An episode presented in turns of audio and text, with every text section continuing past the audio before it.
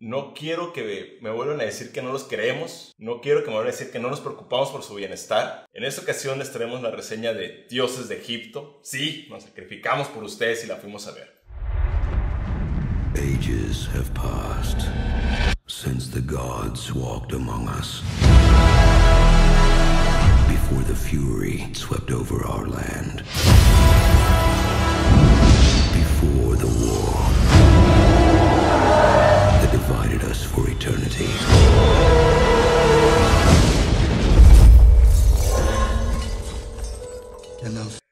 Lo mencionamos en nuestro video de qué queríamos ver y qué no queríamos ver de 2016. Y creo que Dioses de Egipto le dijimos que era así, no acercarte a ella, pero bueno, por cuestiones de ser profesionales en el todo, arte, de, de lo que hacemos, pues di- decidimos ir a verla. Eh, creo que no hay mejor manera de probar eh, que no todo en Hollywood es glamour. Eh, finalmente tiene necesidades, necesidades como las que tiene uno, ir al baño, comer. Y esta película lo comprueba perfectamente, porque no veo manera de que le hayan ofrecido a Jeffrey Rush, que es un actorazo, oye, ¿no quieres hacer la del dios del sol y vas a salir pelón y con un chongo aquí? Como, como, era como guerrero moicano, ¿no? O Era sea, como un guerrero moicano. Bueno, les hablamos más después, pero no veo manera de que Jeffrey Rush haya dicho a huevo, esto me va a consagrar. Más bien, ¿sabes qué? Pues no, no Me no- puedo morir mañana y mi carrera va a quedar Claro, como en, en claro. la, en la gloria. No, no, no. Jeffrey Rush estaba diciendo, tengo que pagar la renta. Mis caballos no comen de este así de aire, cabrón. De este, les Mi, ma- mi mansión no se mantiene Mi sola. mansión no se mantiene sola. Pero, bueno, entremos de lleno a, a dioses de Egipto o Gods of Egypt. Güeros de Egipto. ¿no? Sí, que los güeros de Egipto, que de, de egipcios no tienen nada. Para No hay un solo actor extra, persona que pasa, nadie, absolutamente nadie con rasgos egipcios. Nadie. Nadie. Hay una mezcla étnica impresionante en todos los actores, pero bueno, em- empezando por ahí. Y nos cuenta la historia de Horus, el Horus. dios del viento, interpretado por Nicholas Walton, Jamie Lannister. Jamie Lannister, que va a ser a punto de ser coronado por su papá Osiris.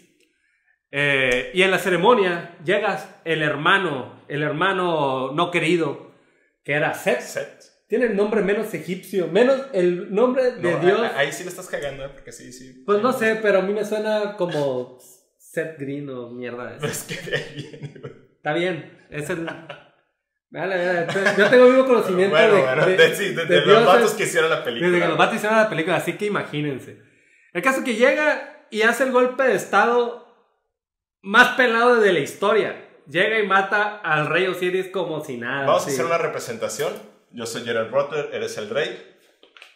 ¡Quiero tu reino! ¡Ah! Hijo, véngame. Sí, papi. Ya, sí. Eso es todo. Esa es la primera escena. Luego se convierte en una especie de... Es una road movie eh, porque tienen que ir por algo que ellos no saben.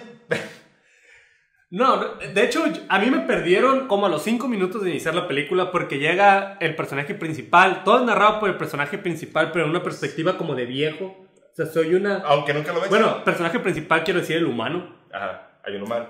Eh, y luego dice, hay cosas que pasan en este mundo lleno de dioses y la chingada y lo posible y lo imposible. Y miden tres metros. Pero sí, pero todo cuando es por amor Se puede. se puede. Y ya dije yo, ya, Ya vale, mal. todo ya vale, por madre. amor. Y nos tratan a este, a este humano especie como de Un Aladín ladrón. Ajá. Sí. Aladino, chafa. Bueno. que roba cosas para su morra, que está muy bien, digo, o sea, traen un escote. Es bien conocido, todos los historiadores y los antropólogos nos han demostrado que en el viejo Egipto, en el antiguo Egipto, todas las morras andaban con unos escotones y con vestiditos aquí a la pierna. Sí, Después de que Set eh, toma el reino y le saca los ojitos al dios del viento, que pues si es dios del viento, ¿por qué tenía una vista tan... Pues porque no mames, volar está cabrón. Sí, porque Sí. te pega el aire en los ojos. A huevo. Te, distrae.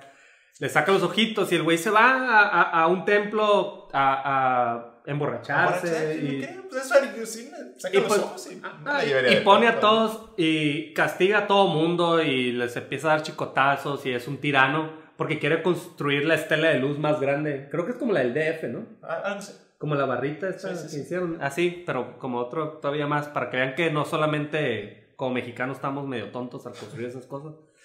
Eh, y este morro quiere regresarle los ojos a, a Horus por su amada. Realmente la historia no importa, en ningún momento llega a tener tanto sentido, No, no. porque al final las cosas que por las que estaban luchando ya las tenían.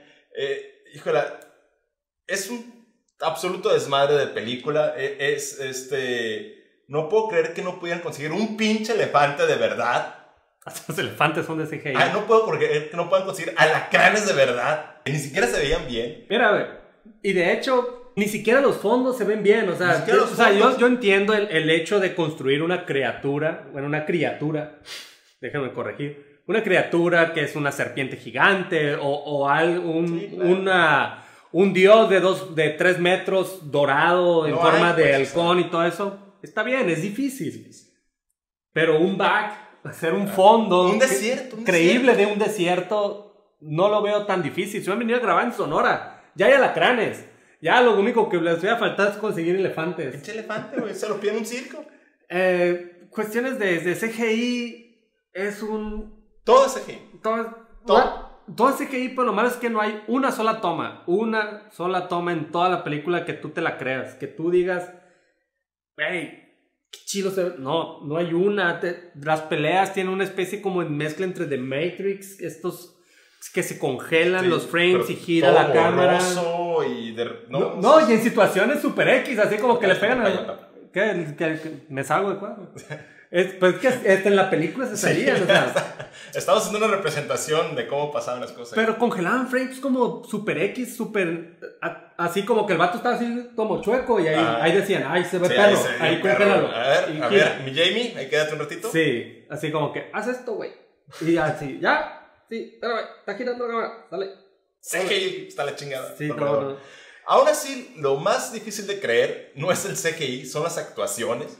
Nadie realmente ni siquiera lo intenta. Eh, todos tienen como estas frases que tratan de ser. Lo chistoso es que te ri- yo, yo nunca me había reído de, de alguien que trata de ser chistoso y que te das cuenta que no es chistoso y por eso me reí. Y por eso es chistoso. Por o sea, eso es es bien raro. Pero Gerald Butler parece mecánico, sale todo embarrado de grasa toda la película. Parece que fue borracho todos los días a trabajar. O sea, sin no, pues, trabajando en esta producción yo lo haría también. Pero ninguna de sus líneas es creíble, se ve aburrido, se ve como que nomás estaba ahí por el cheque. No, no, no, o sea, un desastre. Digo, no es que sea buen actor o que haga buenas cosas, pero... ¿En qué momento nos podemos decepcionar realmente de, de, de este güey? O sea, ¿tiene una película buena? No, pero este también la diosa del amor, eh, la actriz progresivamente se va volviendo más fea. Es que creo que es fea, pero cuando recién Sí. la ves así como que dices, ah, sí, a huevo. Pero ya la vas viendo más y dices, no, ¿sabes qué? Pero como que se les acabó el maquillaje o algo, no sé. O sea, ahí me pasa con gente que cuando los conozco digo, está raro. Y luego te acostumbras a él, dices tú, "Güey, Eh, ya, me, ya mi vista se acomodó. O sea, es como cuando una luz te escandila y ya luego te, te aclimatas. Algo así. Pero esta vieja progresivamente se ve más fea. Acaba la película, está culera. Y ni que hablar del dios Todd.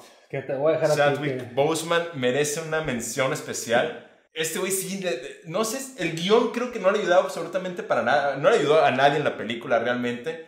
Pero no soportaba ver, o sea, o, o me estaba riendo de lo ridículo que era porque era como el sabiondo.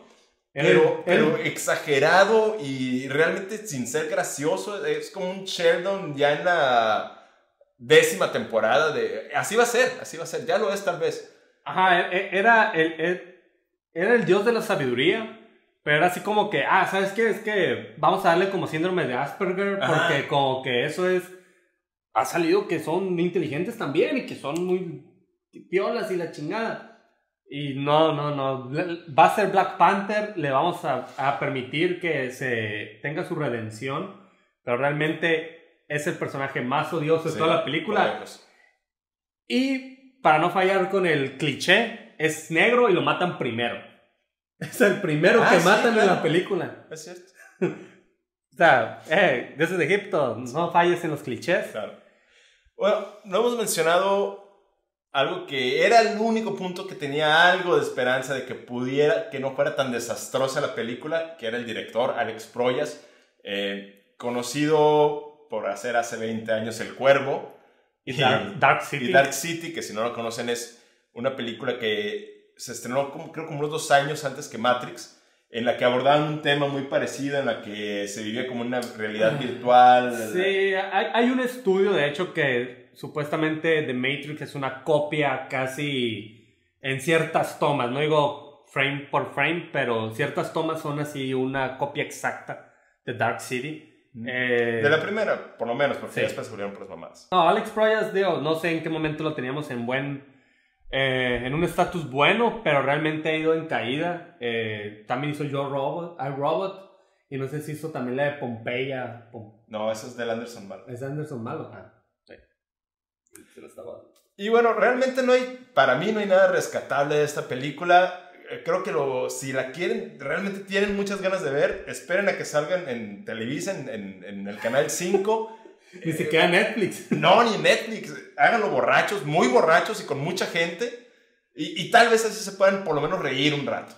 Aparte dura dos pinches horas la película. Sí, no, no, yo nomás para terminar, no entra en la categoría de es mala, porque es, No, no, es no, buena. O sea, es tan mala que es buena, no entra ahí. Mm, Creo que no. No es ni siquiera un clásico, se nos va a olvidar para la semana que entra, o sea, no vas a querer volver a verla nunca, y lo peor del caso es que pensaban hacer la trilogía.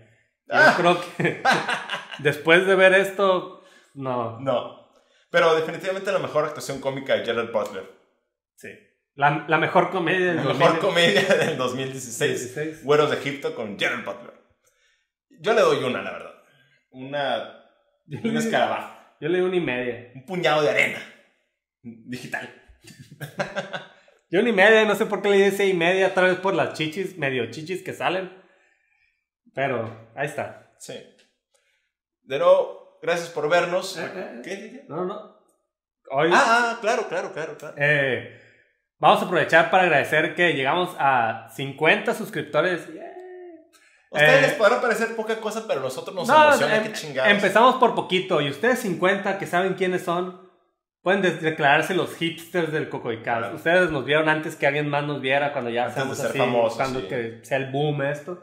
Ustedes 50 van a poder decir, ah, ya me dan hueva. Eh, pero queremos agradecerlos. Por aquí creo que van a salir todos los nombres. Y en Sí, especial queremos gracias por agradecer a este de aquí. por el apoyo. Sé que le van a poner pausa para saber a quién le Claro, puse aquí. aquí, pero Gracias por el apoyo, gracias por seguirnos desde lo que era el, el podcast. Eh, seguiremos intentando entretenerlos por lo menos. No les voy a decir que van a aprender algo, pero por lo menos vamos a entretener. así es. Gracias. Y pues suscríbanse para que sean más y puedan entrar en esta Exacto. lista a de, de Cuando así en la semana. Ajá, cuando lleguemos haciendo tenemos otra lista. Y ya después haremos un programa de uno más con una lista de gente pasando ya. Ya saben, compartan, comenten qué película les gustaría que reseñáramos. Y adiós.